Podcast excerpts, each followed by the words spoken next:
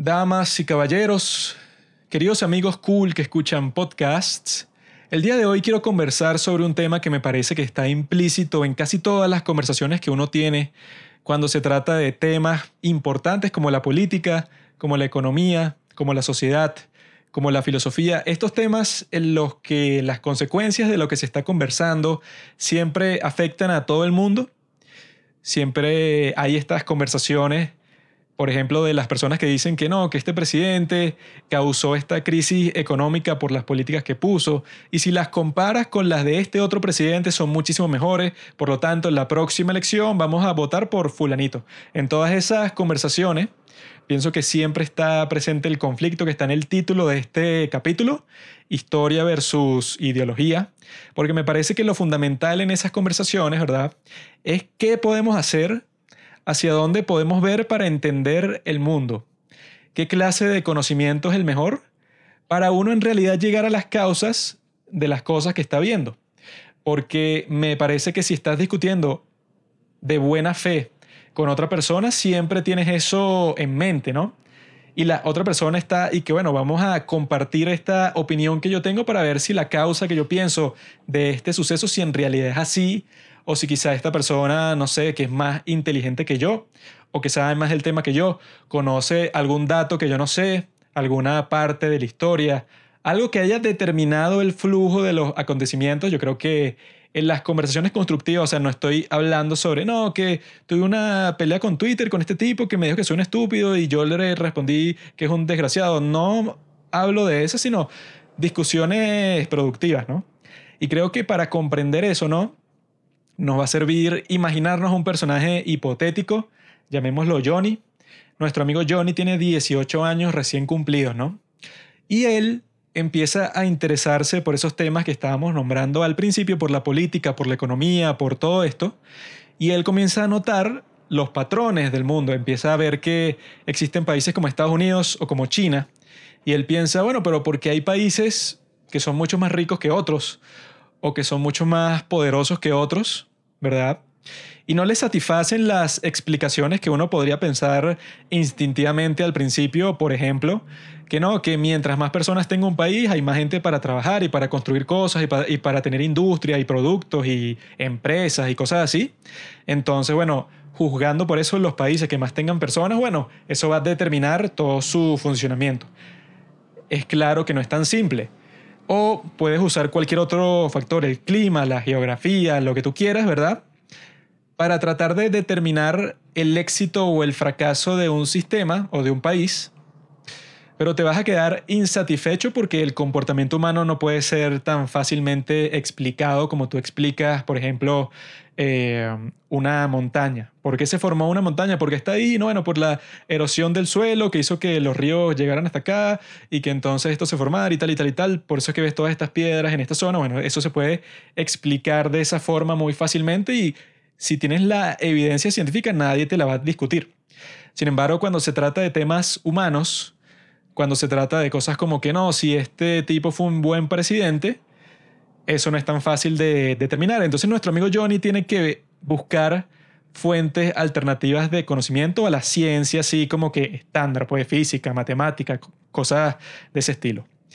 Y en mi opinión, él tendría dos alternativas. La primera es la historia. La primera sería que él se pusiera a buscar, por ejemplo, la biografía de un personaje muy importante, no sé, Napoleón, Julio César, Abraham Lincoln, un tipo así que haya influenciado muchísimo los eventos del mundo y se pone a leer toda la biografía y se da cuenta de que, ah, mira, este tipo hizo esto y por eso fue que pasó esta otra cosa y por la filosofía que él tenía es que se le ocurrió hacer esto y por eso es que el país es de esta forma. O sea, tiene muchas herramientas que le puede proveer eso, esa biografía, porque las biografías del día de hoy son así como modelos psicológicos de la persona, ¿no? Te puede llevar a preguntarte el porqué de sus acciones y puede ser una experiencia muy iluminadora, ¿no? Si replicas eso, o sea, si él lee muchísimos libros, si él quiere saber, por ejemplo, la historia de los Estados Unidos y se lee las biografías de los personajes principales de los Estados Unidos, desde los padres fundadores hasta el día de hoy, yo pienso que va a tener una, una visión bastante clara de los eventos que nos han llevado hasta lo que existe el día de hoy. Y así puede satisfacer su curiosidad en esta fuente de conocimiento que es la historia. La segunda opción de nuestro amigo es la ideología. La ideología, ¿verdad? Es esta serie de ideas, suele ser un sistema, que describen y explican el mundo. Toda ideología tiene esas dos partes. Tiene la parte que te describe cómo son las cosas y tiene la parte prescriptiva que te dice por eso es que hay que hacer tal y tal y tal. Alguien que lo debe conocer todo el mundo es Marx, Karl Marx, un tipo ideólogo, un tipo filósofo, un tipo brillante con todas las ideas que él desarrolló, uno de los filósofos más importantes de toda la historia, también economista, un tipo que sabía de qué estaba hablando. Una persona que yo he estudiado bastante porque yo estudio filosofía, también me leí su biografía, hice un artículo sobre él bastante extenso y él es una persona, bueno, que obviamente ha cambiado el mundo para siempre. Un tipo que su texto más leído es el Manifiesto Comunista porque es el más corto, ¿no?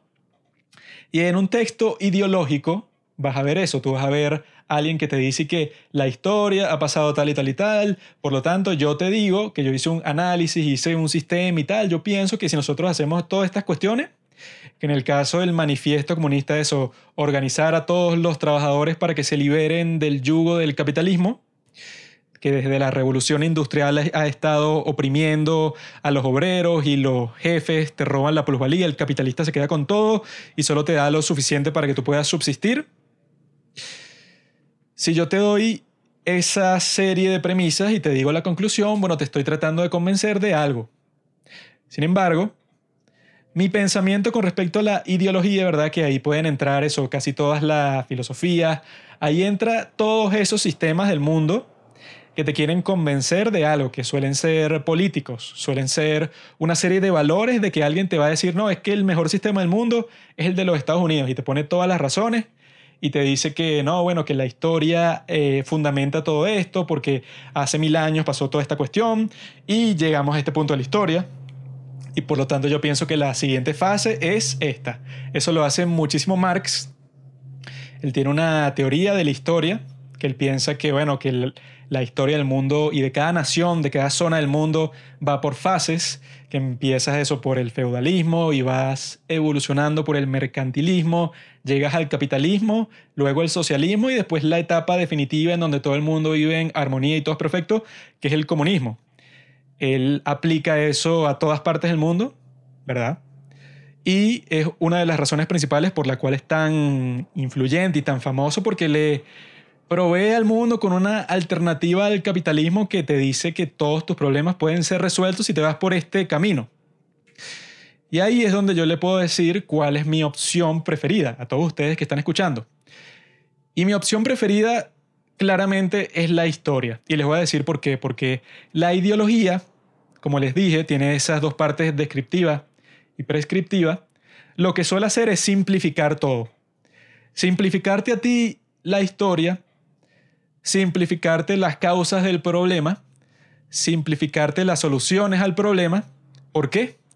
Porque eso es lo que probablemente cambie tu comportamiento las ideologías y los panfletos como el manifiesto comunista o como cualquier otro tipo de ideología porque el capitalismo en sí también es una ideología, una serie de ideas construyen un sistema.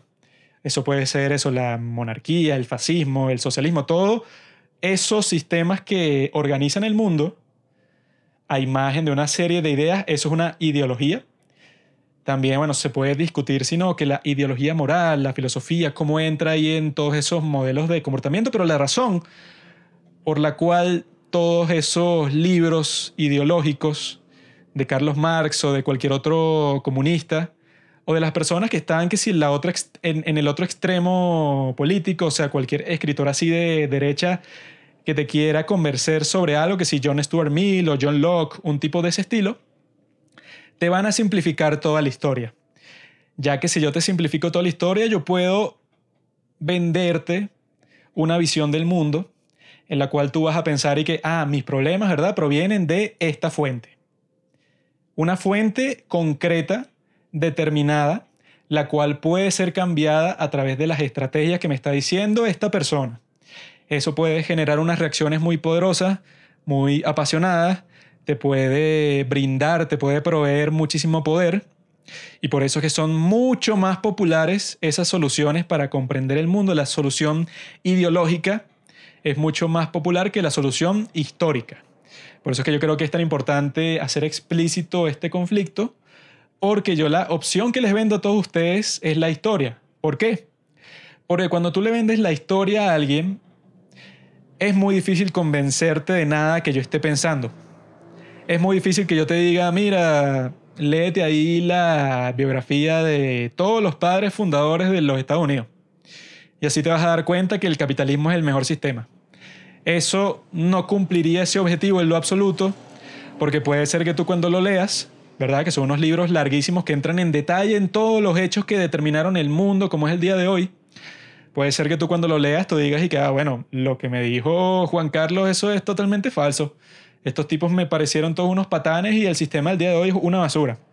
Por eso es que si yo les recomiendo eso a ustedes, no hay ninguna posibilidad de que yo los pueda convencer.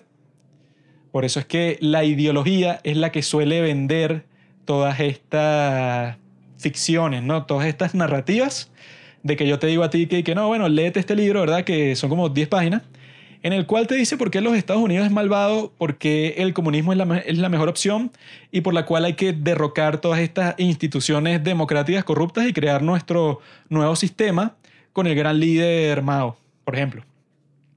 Eso es mucho más común, eso es mucho más fácil, eso es mucho más pasional y mucho más efectivo políticamente. Por eso, si alguien los quiere convencer, si quiere cambiar su opinión, quiere hacer que ustedes piensen de cierta forma, quieren manipularlos a votar por cierto candidato, ningún político te va a decir a ti que, bueno, léete un libro de 2.000 páginas sobre la historia de China para que tú veas todos los procesos que llevaron a China a ser lo que es el día de hoy, porque de esa forma tú te vas a dar cuenta y que, bueno, en realidad no hay un culpable por lo que está haciendo China el día de hoy, o por lo que era hace 100 años, o por tal y tal y tal suceso o catástrofe. No puedes decir que no, que los culpables en China fueron los imperialistas, por ejemplo. Sino que tú te vas a dar cuenta que la situación en verdad es muchísimo más complicada. Y a través de todo esto no pude concluir nada o sea, no tengo ninguna conclusión fuerte, así tajante, sobre quién es el culpable, sobre qué es lo que habría que hacer para mejorar las cosas. O sea, tengo unas sugerencias quizás, algunas cosas que tenga que investigar un poco más, un criterio un poco más amplio, porque estoy más educado sobre el tema, comprendo de dónde vienen los efectos, sé cuáles son sus causas. Sin embargo, no me atrevería a decir, luego de leer tanto, que coño, que el nuevo líder de China tiene que ser Chin Chin Kung. O sea, no tengo idea. Y eso funciona con todos los temas. Si tú en realidad quieres saber qué sistema es mejor, el capitalismo o el comunismo, que yo obviamente, si han escuchado este podcast, yo soy totalmente anticomunista y antisocialista y anti todas esas pendejadas. Sin embargo, no es porque yo me haya leído, no sé, uno de estos libros, esos como todos estos que, no sé, de Milton Friedman, de todas estas personas que te dicen que no, que el libre mercado es lo que ha llevado a la sociedad a la prosperidad y que en realidad si el gobierno no interviene en lo absoluto en el mundo, entonces todo es mejor. No, para nada. De ahí no es de donde viene mi razón de tener esa opinión, de esa ideología que yo mismo tengo, sino que es de la historia.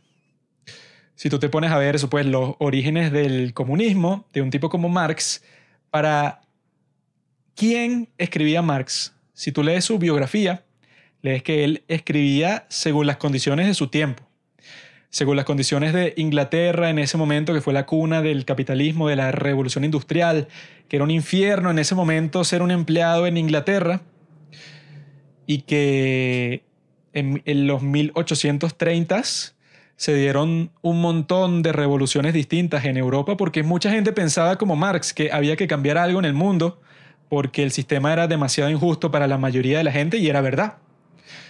Ahora hay idiotas que usando la misma ideología exactamente igual, tratan de usarla para cambiar el mundo el día de hoy cuando ya toda la situación de la que hablaba Marx y todos sus contemporáneos es totalmente distinta.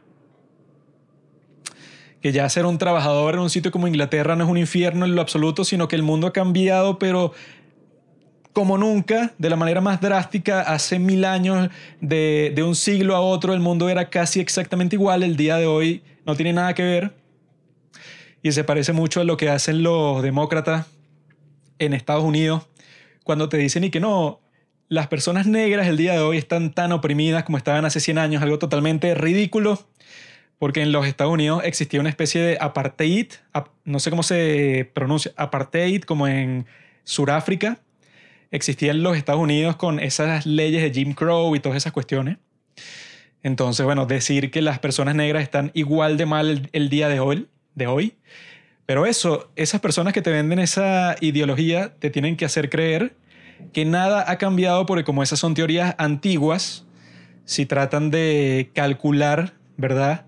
Porque el día de hoy no estamos como predecía Marx, que no, que el capitalismo se va a destruir, que si los próximos 10 años, o 20 años, o 30 años, ese es otro de los problemas con esas ideologías, sobre todo las ideologías económicas, que cuando se enfrentan con la realidad tienen una visión que no tiene nada que ver con la ciencia. Porque Muchos de ustedes deben saber que cuando este Karl Popper define la ciencia, que fue bastante influyente, pues la definición que él usa del falsacionismo, es que si tú quieres que tu teoría sea en verdad científica, tú tienes que establecer cuáles son las condiciones por las cuales tu teoría tendría que ser descartada completamente. Por ejemplo, si yo quisiera que el marxismo fuera científico, yo tendría que decir, mira, si en tal país no hay una revolución en los próximos cinco años, entonces el marxismo no sirve de nada. Por mentira. O puedes decir, mira, si este país comunista no, no llega a cierto nivel de vida para el 2032, bueno, da por seguro que todo lo que yo decía estaba equivocado. Como ni Marx ni ningún marxista hace eso, tú puedes decir que bueno, eso no tiene nada que ver con la ciencia. Eso está basado en una especulación histórica y en eso, pues, en una recomendación política. No es nada superior a la opinión de alguien muy educado como era Marx, que vio unos problemas en el mundo y esas son las soluciones que se le ocurrieron para corregirlas. Y nos hemos dado cuenta con el tiempo que son unas soluciones de mierda. Pero eso que les dije, que por qué es que yo llegué a pensar así, es por la historia. Si tú ves la historia del régimen de Mao, de Stalin, de cualquier sitio comunista o cualquier sitio de estas personas que dicen que son, no sé, invéntate la ideología que quieras. Al final no importa si eres comunista o si eres fascista, al fin y al cabo, tú estás usando una serie de ideas para convencer a las personas de darte más poder. Y que eso yo lo dije en el capítulo del podcast sobre Mao, que Mao le podía saber a mierda todo lo que tiene que ver con el marxismo, no le interesaba en lo absoluto nada de eso, nada de teoría económica ni nada. A Stalin tampoco. A Hitler el tipo leía una que otra cosa de filosofía como Schopenhauer y Nietzsche, agarraba lo que le convenía y se creaba como que su propia teoría que no tenía ningún sentido para justificar que a él le dieran todo el poder y que él controlara todo el mundo. Esos caracteres, ¿verdad? Que tú usas y no, bueno, yo voy a, yo quiero controlar el mundo. Toda esa gente que, bueno, tiene como que esa personalidad. Yo quiero ser el líder de mi país y me invento, bueno, qué ideología, ¿verdad? Me daría a mí el poder para conseguir eso y Puede ser fascismo, comunismo, socialismo, lo que se te ocurra, pero bueno, son ideologías que no se basan en nada más allá de que, bueno, que fulanito quiere poder y funciona para eso.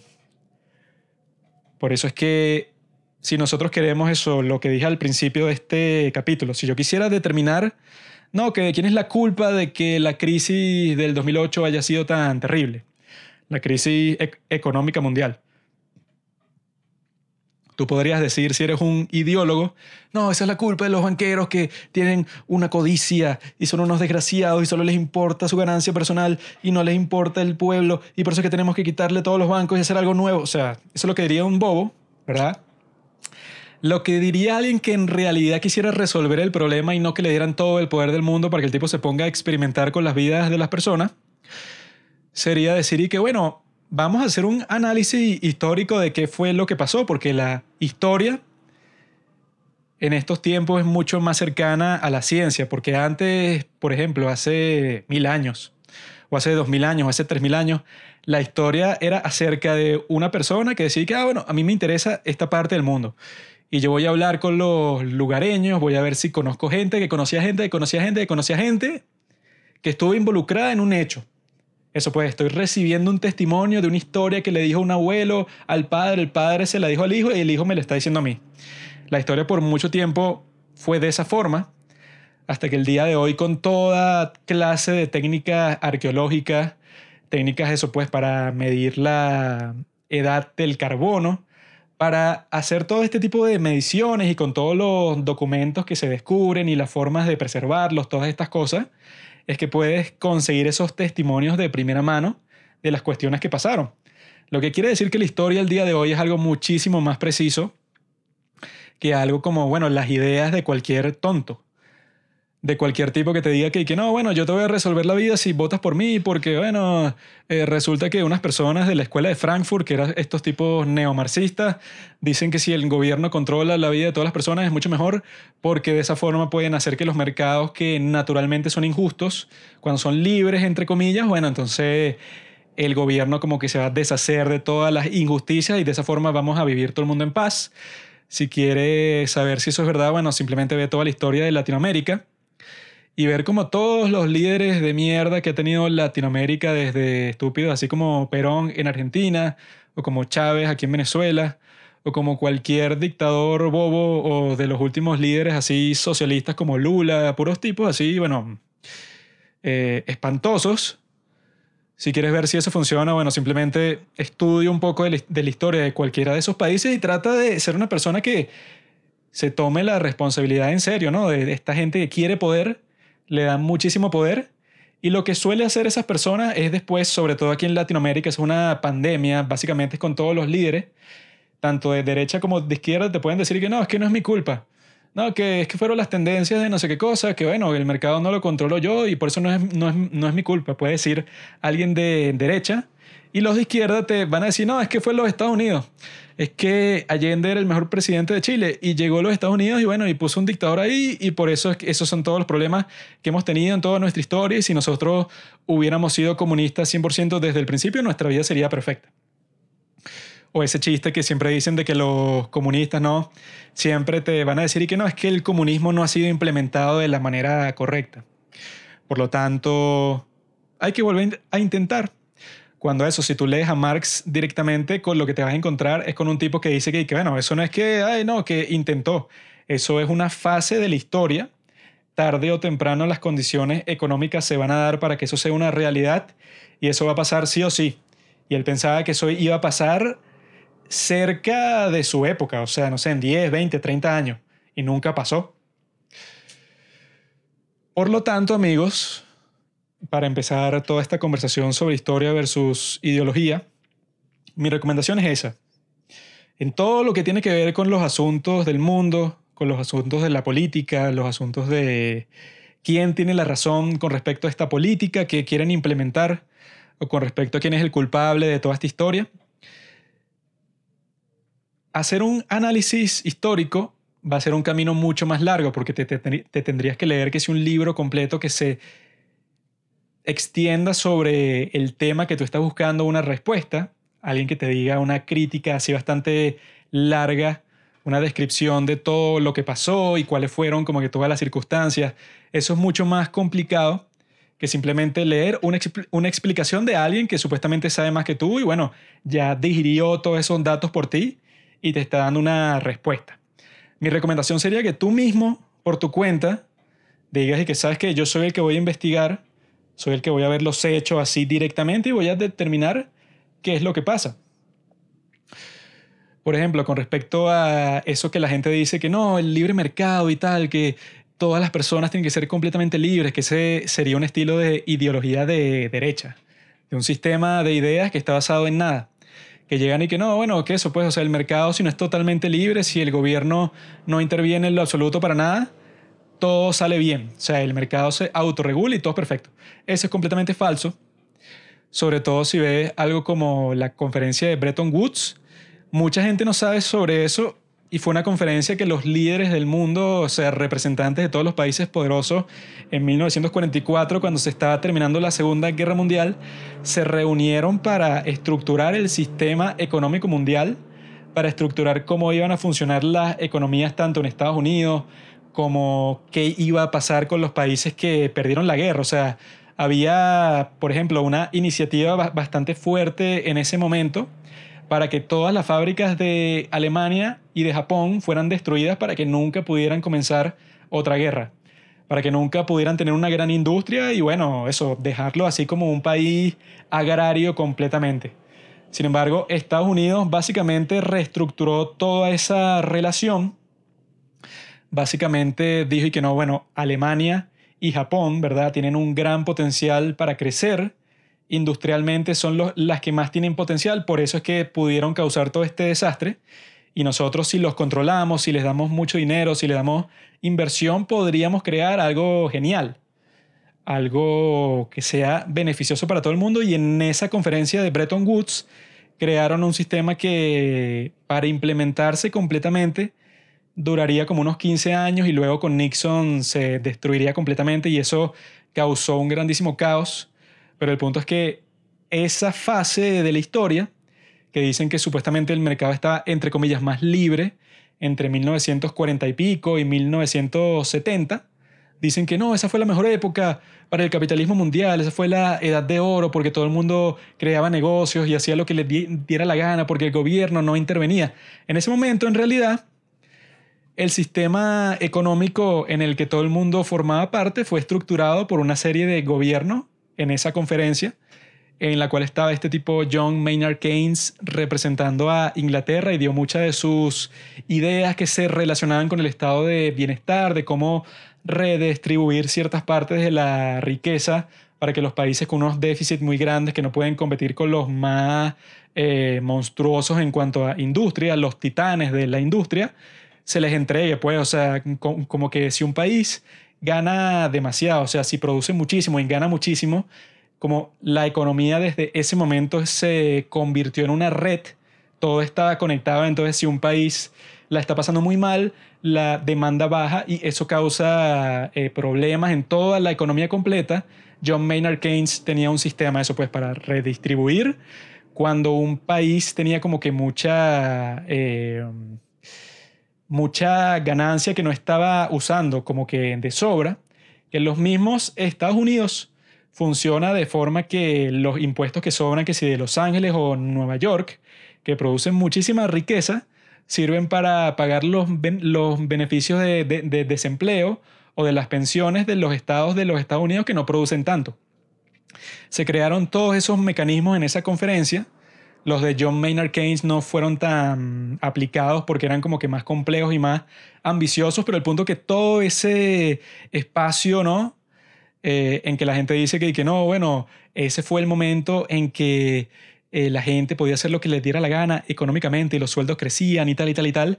En realidad fue una época de una regulación, pero casi total, de, de que eso, pues, que los Estados Unidos reconstruyó Europa completamente con el plan Marshall y que también reconstruyó Japón, que los tipos tenían un plan de que China fuera el nuevo mercado para todos los productos que iba a, producir Japón, pero eso nunca pasó porque Mao fue el que se adueñó de todo el país. Pero los Estados Unidos básicamente en ese momento quería ser la mayor potencia de todas, o sea, el que dominara para siempre el mundo. Entonces los tipos lo, lo, que hicieron fue que el dólar fuera la moneda de reserva de todo el mundo, que fuera como el nuevo oro, que ya no existía el estándar del oro, sino el estándar del dólar, por así decirlo.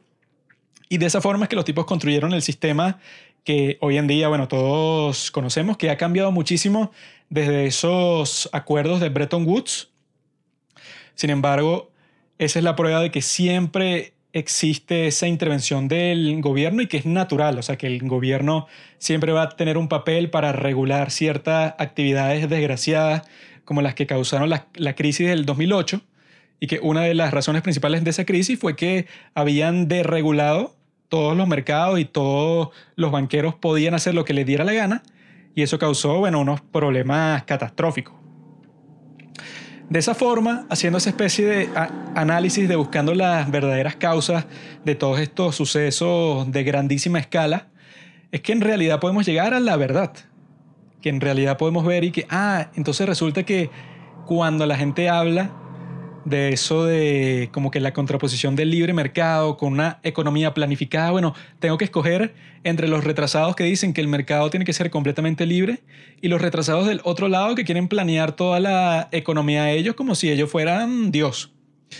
Bueno, la realidad es como nos dicen en la gran serie Dark, que es que todo tiene en realidad tres dimensiones. Entonces, en este caso, la tercera dimensión que tenemos que buscar es la historia. Pues tienes a los bobos de un lado, tienen su dimensión, su perspectiva. Los bobos del otro extremo tienen su perspectiva de tontos. Y tú puedes ver la tercera dimensión que hay entre los tres si estudias la historia. De esa forma, amigos, concluyo mi recomendación y creo que se puede seguir expandiendo todo esto en los próximos capítulos, viendo quizá eventos históricos particulares y que, ah, bueno, la gente dice por ejemplo, que tal suceso pasó por esto, pero en realidad eso es la visión ideológica de los sucesos. Vamos a buscar la versión histórica y ver que en realidad es mucho más complicado. Que ese es todo el punto y por eso es que la ideología es más popular que la historia, porque es mucho más rápido que alguien te escriba un panfleto de 15 páginas y que te diga, no, lee ahí, tonto. Y tú dices, ah, coño, esto me parece bien y ya, y lo absorbes y crees que es así y te metes en ese equipo, ya eres un miembro de los que piensan eso eso es mucho más fácil que tú mismo digas y que no, yo en realidad me voy a leer estos tres libros de este experto que se puso a revisar todas las causas de esto, que eso es uno de los libros que yo me estoy leyendo sobre todo este tema del sistema financiero, ¿no? que se llama El Minotauro Global, de cómo es que eso surgió el sistema que dio origen a la crisis del 2008, que fue el sistema post estos acuerdos de Bretton Woods, que eso pues evidencian por completo la influencia que tienen todos los estados en la economía internacional. O sea, que no es que no, claro, el empresario, él mismo eh, creó la empresa y no, y tiene que pagar impuestos, no, pero el tipo tiene que ser libre y hacer lo que le, le dé la gana para que el país pueda ser exitoso.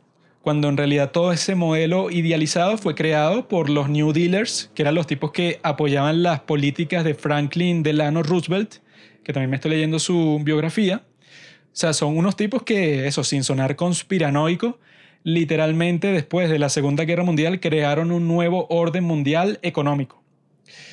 Entonces, si eso existe, que es mucho más complicado de los capitalistas que se quedan con la riqueza, que el país es rico porque se lo quitó al pobre, que por eso que, bueno, así hablan los estúpidos, Así hablan los que te quieren convencer de cosas que no son verdad para que voten votes por ellos y les des todo el poder que quieren para volverse eh, millonario y bueno, hacer lo que les dé la gana.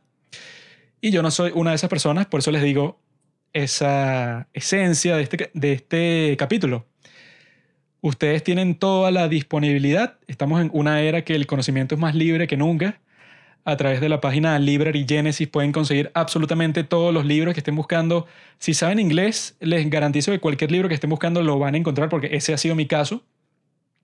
Lo descargan, es gratis, lo leen virtualmente y la historia es la mejor herramienta que existe.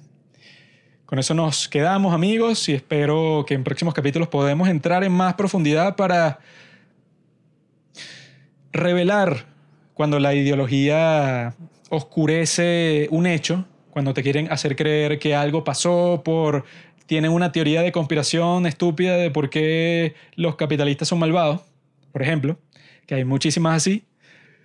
Quizá ustedes, si están escuchando esto, me pueden ayudar si quieren darme temas de ese estilo, si ustedes conocen un hecho histórico que ustedes dicen y que, bueno, la gente cree que esto pasó por esta razón, súper simplista cuando en realidad es algo súper complicado que involucra un montón de personas y que todavía no se sabe un montón de hechos principales. Eso es lo que quiero, eso es lo que buscaré yo mismo y si ustedes se quieren sumar a esa búsqueda, están invitados, queridos compañeros.